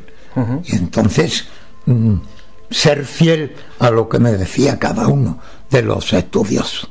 Lo que pasa es que luego, eh, esa vamos a decir, éxito, esa proyección mía, porque aparte del periódico, a mí me llevaba Íñigo a televisión y me llevaban a la radio y estaba dando conferencias hasta que me llevaron a Venezuela a dar conferencias, es decir, esa cosa, y esto es, no quiero ser peyorativo, pero esto molestó a los ufólogos, o parece ser que molestó porque yo era un intruso, yo era un escritor, un poeta, un, escritor mm, que de pronto se mete en el tema y, pero claro, se mete en el tema en ABC y, y alcanza una gran difusión. Y, entonces empezaron las zancadillas, las, y que yo ya dije, eh, aquí tenéis los ovnis para vosotros, yo sigo mi carrera literaria, que es la que estoy, hice así. Mm. Ahora bien, el tiempo, el tiempo ha reconocido que ese libro era un libro serio, era un libro que recogía eh, e historiaba una época de nombres y de hechos, ¿no? Y, y, y hoy me han hablado de que quieren reeditarlo. Sí. Sí, sí, sí, sí. De hecho, le iba a preguntar Pero, a ese respecto luego. Que querían reventarlo. Pero em, yo eh, lo comprendo. O sea, comprendo que. Porque hubo personas que están aquí entrevistadas que luego hablaban mal de mí. No, es que no tiene idea, no, que lo que dice no tal, no, es que es un libro, man, un libro que, eh, que fue cuando yo dije los ovnis para vosotros y los para la ufología para los ufólogos y yo me retiré. Usted habla de zancadillas, Carlos, ¿a qué se refiere? Pues eso, a que a mí me llevaban a dar una conferencia y yo daba una conferencia y luego él recogía. Digo una conferencia llamada Múltiplos de Tres, que está aquí. Sí. Múltiplos de Tres. Bueno, que, que está equivocado completamente, porque me malinterpretaban, decían, dice que los ovnis aparecen siempre de tres en tres. O sea, yo no he dicho eso como lógico, ¿no? Pero, mm, y, mm, no, oye, tú conoces a Carlos Murciano, bueno, pero este no tiene idea. Eh, o sea, eh, y yo, repito, mm, dije, y lo dije y lo escribí, los ovnis para, los ufos para los ufólogos.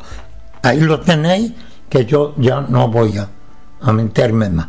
Pero luego, eh, pasado el tiempo, eh, han venido gente maliciosa a los que yo he atendido hasta que he tenido que decir no recibo a nadie. ¿Se puede, ¿Se puede decir qué personas han sido? No.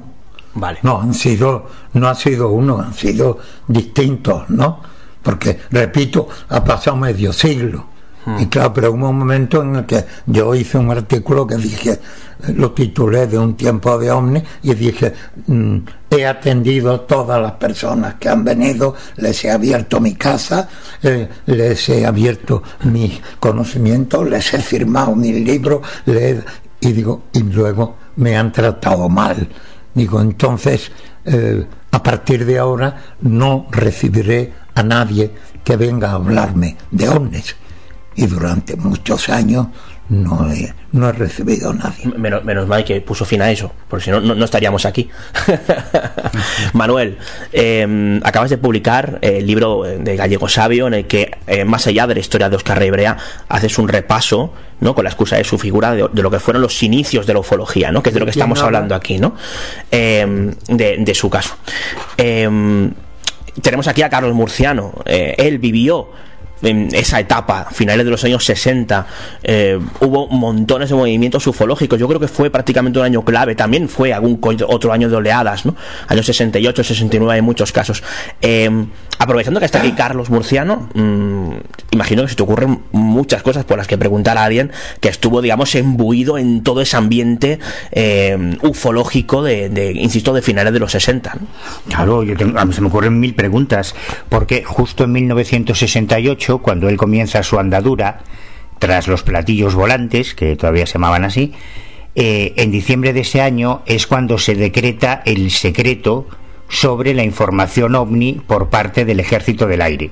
Y desde 1968 hasta 1992 el tema de los ovnis era materia reservada, era un Sí, tema... sí, sí. Sin embargo, sin embargo, Carlos Murciano tuvo la posibilidad de entrevistar a personajes como el comandante Ordovás, que creo que es la única vez que habló. ¿Quién es el comandante Ordovás, Manuel? Eh, Hombre, eh, el comandante Ordovás, Piloto.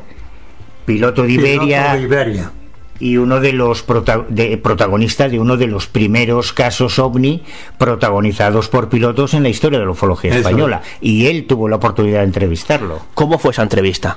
Bueno, pues eh, eh, algún periódico comentó y yo pedí pedí que me recibiera y, y me recibió mm, eh, y, habló conmigo eh, muy bueno está ahí recogida muy naturalmente diciendo yo nunca había visto eso creo que me dijo que era como una cosa que iba volando al lado de su avión como un objeto de tal característica y tal me lo contó y claro yo yo lo conté lo contó a veces y claro pues el hombre parece que tuvo problemas no Anda. En fin, ¿Y eso qué pasó?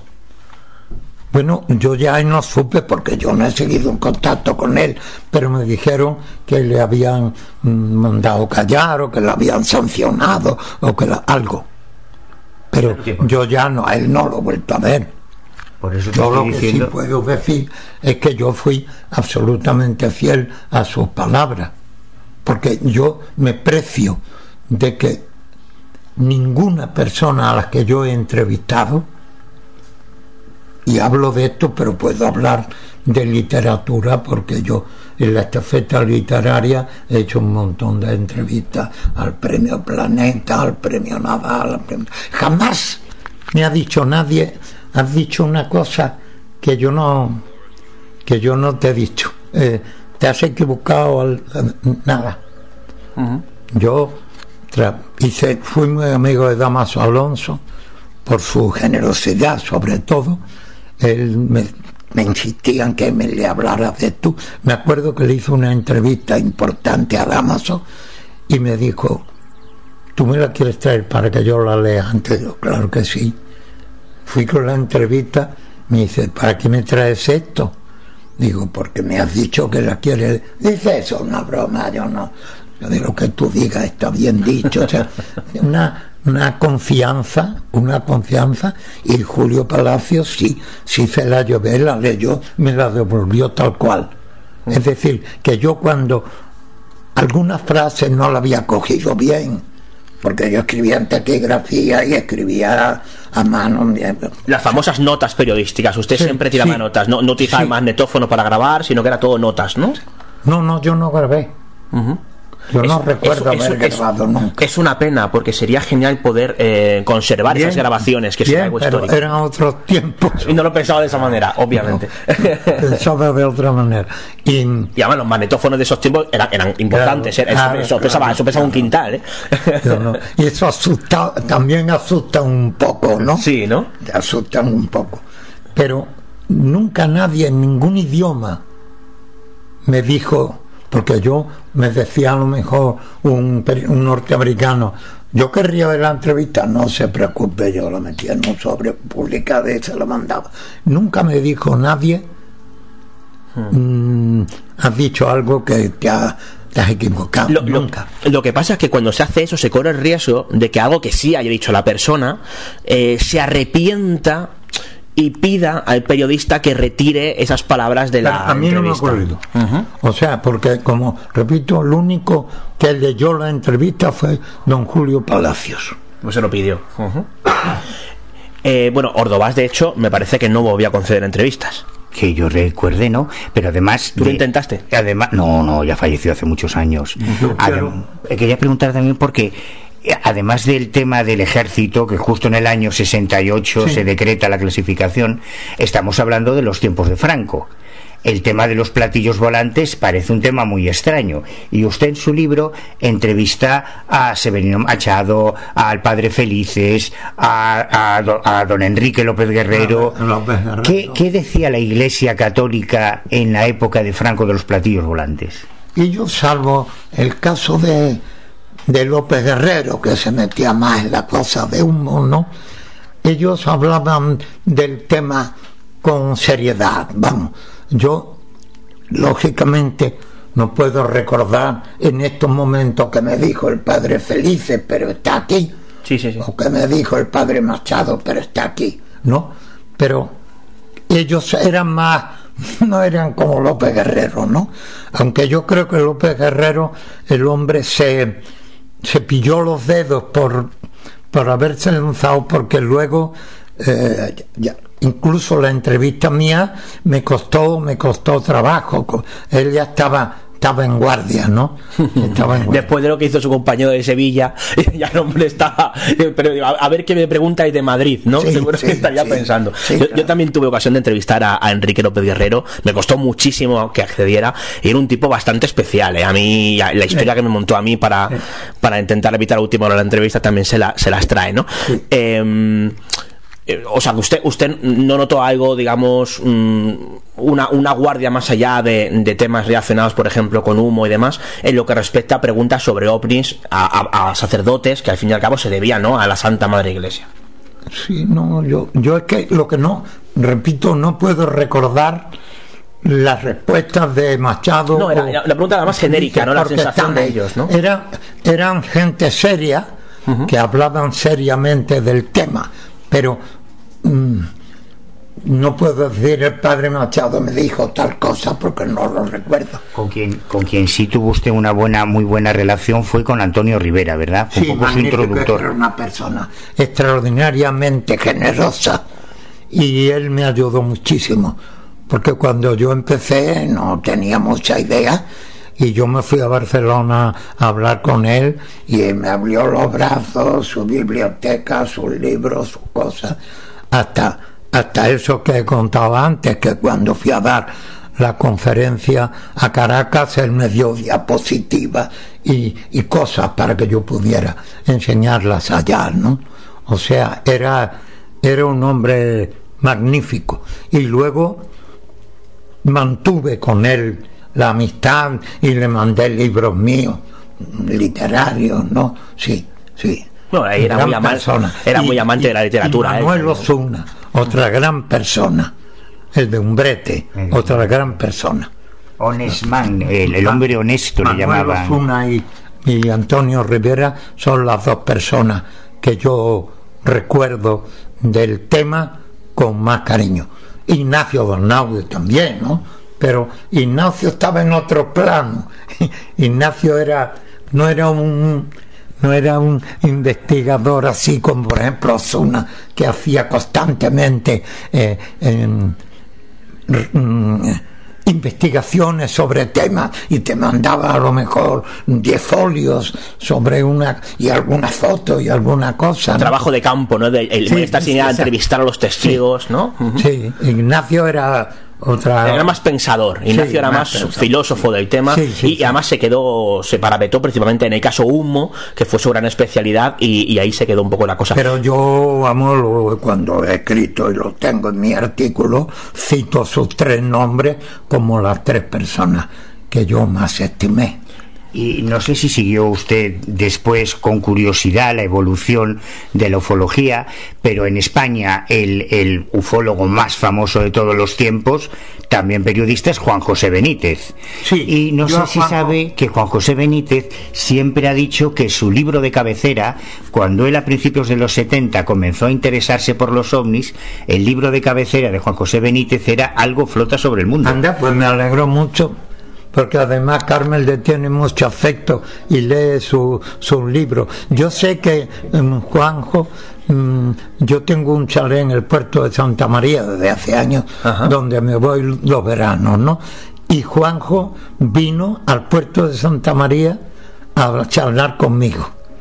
Me- eh, O sea que ¿Y qué recuerda de aquella charla? pero, mm, bueno, recuerdo que era un hombre eh, muy listo, muy preparado, mm, de- dentro de sus temas, muy mm, poco pretencioso. O sea, era un hombre que hablaba con sencillez y con naturalidad y vamos para que él se desplazara al puerto de Santa María a hablar conmigo. Y eso que acaba de decir David, yo no lo sabía, que su libro de cabecera era este. Manuel. Me alegra mucho y, y- y me explico ahora también por qué él quiso conocerme y hablar conmigo. ¿sí? Claro, ahora todo cobra sentido, ¿no? Sí, sí. Hay, Eh, hay, además, Usted, claro, usted fue el precursor, de alguna manera, fue, como decía antes, eh, el el primer, siempre se ha dicho que el primer periodista, y realmente es así, ¿no? Que empieza a eh, hacer una investigación continuada del fenómeno ovni, que empieza ya a vivir de esas investigaciones cuando termina dejando el periódico, la Gaceta de Norte, años después de comenzar. Pero el pre- eh, lo más parecido, el precursor de un, de un periodista que estuviera detrás del tema ovni e incluso se molestara en entrevistar a varios ufólogos del mundo, hay 40 entrevistados en el libro, fue usted, con lo cual es usted es una especie de Que prebenítez. Yo no soy periodista, o sea, yo no tengo el carnet de periodista. Yo, como he dicho antes, yo soy un economista de profesión que, que eh, me decía alguien recientemente, alguien, no sé si fue el propio Pedro Palacio, algo dice, es que era el, ¿cómo diría? el escritor, el escritor primero o, único que se ocupa de ovni. O sea, no un periodista, sino un hombre que viene de la literatura, de la poesía, de la novela, ¿eh? Sí, pero- y se mete de lleno. Sí, pero usted cabo hace entrevistas que se publican en la ABC, con lo cual hay una, mm, una mm, relación directa con el periodismo, claro. Eso- yo, he colaborado durante toda mi vida en ABC durante 50 años, pero he colaborado durante muchos años en el Ya y en la vanguardia de Barcelona. Cuando yo gané el premio Ciudad de Barcelona de poesía, me ofrecieron escribir la vanguardia. y Estuve varios años escribiendo artículos en la vanguardia. no, no todas las personas que empezaron a ejercer actividades relacionadas con el periodismo en los 50 tienen un título de periodismo, que es a lo que yo iba, ¿no? Que la especializada del periodismo, lo que es primero la escuela de periodistas y luego la facultad, llegó un poquito más tarde, ¿no? Que en los años 50, que es cuando usted Sí, tenía sí. los 20 Pero años quiero decir ¿no? que no era un señor que trabajaba en un periódico, tuviera o no carnet. Ahora, sí tengo un, un carnet que me han dicho que es único en el mundo, que es... eh, Carmen, ¿quieres tú ver si lo encuentras en, la- en el cajoncito de la derecha? El, El carnet que te saqué fotos. ¿Sabes tú cuál es, no? Sí, sí. ese, ese em, que, que Carlos Murciano, eh, corresponsal de ABC en el mundo de los fenómenos espaciales. ¡Oh, qué bueno! Sí, eso no, no existe, no, no existe en periodismo mundial un señor que sea corresponsal en el mundo de los fenómenos espaciales. Eso, entonces, Luego, otros no, entre... sí, pero quiere fotografía. Sí, sí, sí, por supuesto. Porque cuando Y lo- además, de- es que yo le quería preguntar, porque usted en el libro incluye entrevistas no solo a españoles, sino que usted se va por ahí, por el mundo adelante, y entrevista a Paul Masraki, a René Foiré, que es Foiré, histórico en a Francia, Gordon Creighton. a Gordon Creighton, que es el fundador de la Flying Saucer Review y ex diplomático, y fue quien llevó a Antonio Rivera y a, y a Luis José Grifol a la Cámara de los Lores, que esto no lo sabe todo el mundo. Gordon Creighton tenía que ser un personaje sorprendente, ¿no? Sí, sí, no, pero y a mí pues, tuve, por eso digo que agradezco profundamente, no sé si Carmen lo va a encontrar, No se preocupe. agradezco profundamente a los que me recibieron y me atendieron, ¿no? Su tiempo y su dedicación. Sí. Don Carlos, una pregunta. Los dibujos estos maravillosos que son tan emblemáticos. Los retratos, ¿no? Los retratos, ¿estos quiénes los hacían? Los hacía Cañizares, me parece. ¿No están firmados? Sí, están firmados. Lo que no sé yo es que apare- aparecerá claramente el nombre. ¿Lo encontraste? Sí, sí, sí, sí, sí. Es verdad. Ay, lo que tú no encuentres. Carmen, que nos está acompañando durante la entrevista. eh, mira, fíjate, además en la misma foto que Es aparece en el libro. Fíjate. Por eso, por eso El titular de este documento, don Carlos Murciano González, representa el diario ABC como cronista de los fenómenos espaciales.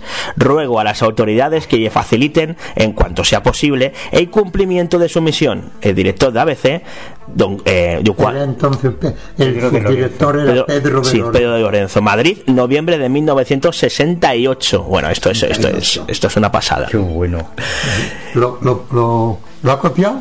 Sí, voy a hacer una foto. Permiso. Sí, ahora hacemos fotos, sí, sí. Hágalo, hágalo, porque Eh, hab- luego había otros ufólogos que tenían una vertiente quizá, o bueno, o luego terminaron teniendo una vertiente mucho más escéptica, como Vicente Juan Ballester Olmos, que es uno de sus entrevistados también. Fue uno de mis entrevistados y uno de los que luego me atacó más. Los jóvenes ufólogos eran muy recalcitrantes, eran muy eh, y algunos de los que algunos de los mayores que yo entrevisté también hablaron mal de mí y me dolió porque si yo te cojo, te llevo a veces, te recojo tus palabras, ¿por qué hablas mal de mí? No, si no quieres decir eh, algo bueno, cállate, pero no, no vayas por ahí y no, ese, ese no tiene idea, eso no. tal". Y personas que, que luego yo las tengo en mi libro. ¿Puede decir? Vamos, los menos, eh, los menos. ¿Recuerda quiénes son? Mm, Sí, pero no lo voy a nombrar. Vale. Como he nombrado a uno, yo ya pregunto. No, no quiero, no quiero. Em, No es que si yo entrevisto a 40, eh, 38 hablara mal de mí, no, pero a lo mejor dos sí, ¿no? Vale, Sobre bueno. todo los jovencitos. y ya sabemos de uno. es que los jovencitos estaban con la estadística y eso no le interesaba a la gente. Es decir, han aparecido eh, últimamente 22 casos. Eh, De los 22, 10 estaban a una altura de 300 metros, Mm, otros a 400 metros. Tenían ruido un 8%. Mm, el resto no, un, un 9% mm, eran luminosos. Era, ese, ese tipo de cosas, eso a la gente no le importa. Y llevaba mucho tiempo con los ordenadores y las estadísticas y ese tipo de cosas no. No, a la gente le interesa lo que ha visto, lo que has oído, lo que... Ah, Me deja a mí arriesgarme a decir un nombre y usted me confirma. No pretendo meterme con nadie, ¿eh? No, yo sí, yo sí. Yo si me permite, es mi responsabilidad. Porque como yo he tenido acceso a la correspondencia de Manuel Osuna con Oscar Ribrea, Manolo Co- Osuna comentaba algunos de esos encontronazos con aquellos jóvenes y uno de ellos, muchos años después, fundó el movimiento escéptico organizado y son muy agresivos con todos los investigadores. Habló de eh, Félix Ares de Blas, que usted lo conoció, que estuvo en varias conferencias suyas y era único- uno de los que después le iba poniendo verde por detrás, ¿verdad? Sí, sí, sí, sí. Sí, pero no está entrevistado en el libro. No, Como para estar entrevistado, solo faltaba. no me, eso, espera, pero la, la discrepancia puede venir después. ¿no? Bueno, las tonterías decir. El resto de compañeros de- de- del periódico o personas con las las que usted habla habitualmente, del mundo de la literatura, eh, del mundo de la poesía, que, que supo de su trabajo, de ese trabajo que hizo, Mm. esa serie sobre eh, eh, informaciones relacionadas con el tema de los ovnis, ¿le decían algo? Eh, Sí, me tomaban un poco a broma, en- me, cordialmente, en, en el Café Gijón, que estaba el núcleo, hicieron aquella que decían, tomando unos versos de Calderón, decían, aprended flores de mí lo que va de ayer a hoy, que Carlos Murciano fui y Carlos Marciano soy. sí, pero era, eran bromas de amigos, sí. ¿Echa de menos aquella época? Mm, Bueno, yo no fui con tertulio del Gijón. No, me refiero a, a la época en la que usted se dedicaba eh, en cuerpo y alma al Hombre, tema de los ovnis. No cabe duda, porque era un hombre de treinta y tantos años que se movía por el mundo sin miedo. Ahora ya, que yo digo que valiente era cuando yo me lanzaba a todos esos sitios solo, ¿no? ¿Es quizá el libro por el que más le han entrevistado? Bueno, es que entonces sí, y ahora también, pero es que ha habido un, un gran periodo de años en donde el tema ovni ha estado silenciado, ¿eh? Muchos años, muchos años. Luego ha vuelto a tomar, pero vamos, yo de entrevistas por mis libros y eso tengo, porque como digo yo, yo tengo más de 100 libros publicados y claro que Tengo que me preguntarle- han entrevistado mucho y en, y en televisión y en, en radio sobre todo y, sí Para ir acabando tengo que preguntarle, ¿cuál es su opinión sobre los ovnis? ¿Qué hay detrás de los ovnis? es que mm, es que eh, lo que he dicho desde el principio es que para mí es o el tema más trascendente de los últimos siglos si es verdad que están ahí o el juego más divertido de los últimos siglos y más más ágil, más novedoso. Pero pero es que te estás moviendo siempre en, en el, en el filo de un cuchillo. Eh, eh, me parece un tema un tema a, a considerar, a estudiar, mm, pero no a lanzar las campanas al vuelo, porque mm, no tenemos suficientes, o al menos yo no tengo por lo menos suficientes elementos para decir sí, y después de todo lo que yo investigué aquí, me acuerdo que me dijo Torcuato Luca de Tena algo parecido a lo que usted acaba de decirme. Me dice, hazme un resumen de lo que piensas ahora que terminas. Y yo creo que están ahí. Yo llegué a dos conclusiones, que son las que voy a decir. Uno, la existencia del ovni como tal, es decir, el objeto volante no identificado que está volando por determinados cielos del mundo, la existencia del ovni como tal, como tal objeto volante no identificado, porque está, eh, lo ha recogido eh, eh, las fotografías, lo han recogido los, los ¿cómo se llaman? Los cacharros de los aeropuertos, que no me sale Los radares. los radares están están eh, hay testimonios de personas eh, a las que tienes que creer como piloto, como zafata, como tal, que, que, que te dicen yo he visto tal cosa, o personas mm, como un, un agricultor de, de Sanlúcar con el que yo hablé y que me dijo lo que había visto y me lo dibujó, me lo pintó. Y luego era lo mismo exactamente que había visto un piloto norteamericano sobre Vietnam, la misma forma y, la, y claro, el, el señor de, San Campesino de San Lucas no sabía nada de, de ¿no? Él me dibujó.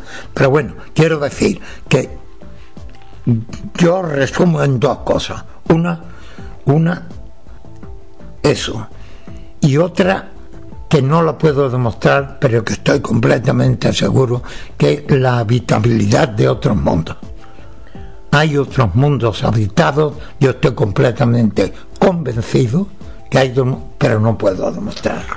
O sea, ¿usted cree que pueden ser extraterrestres? Hombre, efectivamente son extraterrestres porque, porque no son terrestres, ¿no? Pero eh, siendo un universo que decía Einstein que el universo no es infinito, pero sí ilimitado, y además en un universo en expansión, que en la mente humana no cabe la extensión que tiene ese universo, la cantidad de millones de cuerpos, de cuerpos etéreos, es, decir, de, planetas que hay por ahí rodando, que solo en la Tierra se haya dado este prodigio de, del, ser, eh, de evolucionar desde un pez hasta, hasta nosotros, ¿no? Em, que no haya en ningún planeta mm, de los millones existentes, no creo que haya un señor con una corbata tomando un whisky pero seres de otro tipo, incluso más inteligentes que nosotros, yo estoy convencido, pero no lo puedo demostrar. Y para acabar, eh, ya lo adelantaba antes y se lo tengo que pedir. Por favor, don Carlos Murciano, si usted lo recuerda, ¿puede recitarnos su famoso poema de algo flota sobre el mundo? Es que no es un poema, ese es el comienzo bueno, de mi, sí, de pero, mi pero- artículo. pero, disculpe, pero como es tan poético, eh, a lo mejor le confundo. pero es que no puedo leer. Pero no, no, no lo Algo flota sobre el mundo, sobre este viejo mundo nuestro, harto ya de rodar por los espacios infinitos. Ah, ah, ah, eh, eh, pero no puedo leerlo. Algo. mm, eh, no sé cómo sigue. No recuerda cómo sigue. No sé cómo sigue. no, no se preocupe. Pero, pero no es un poema, eh, es el arranque del artículo. Sí, pero es tan, es tan sumamente poético y que Bueno, esa es la pluma que a uno se le va.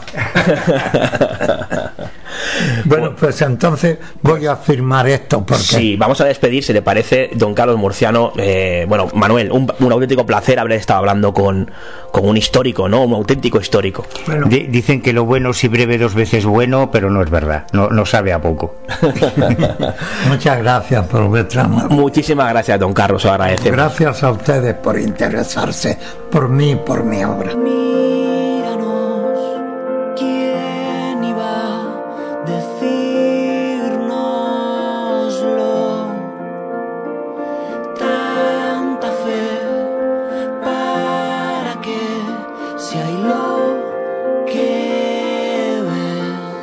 Dimensión límite.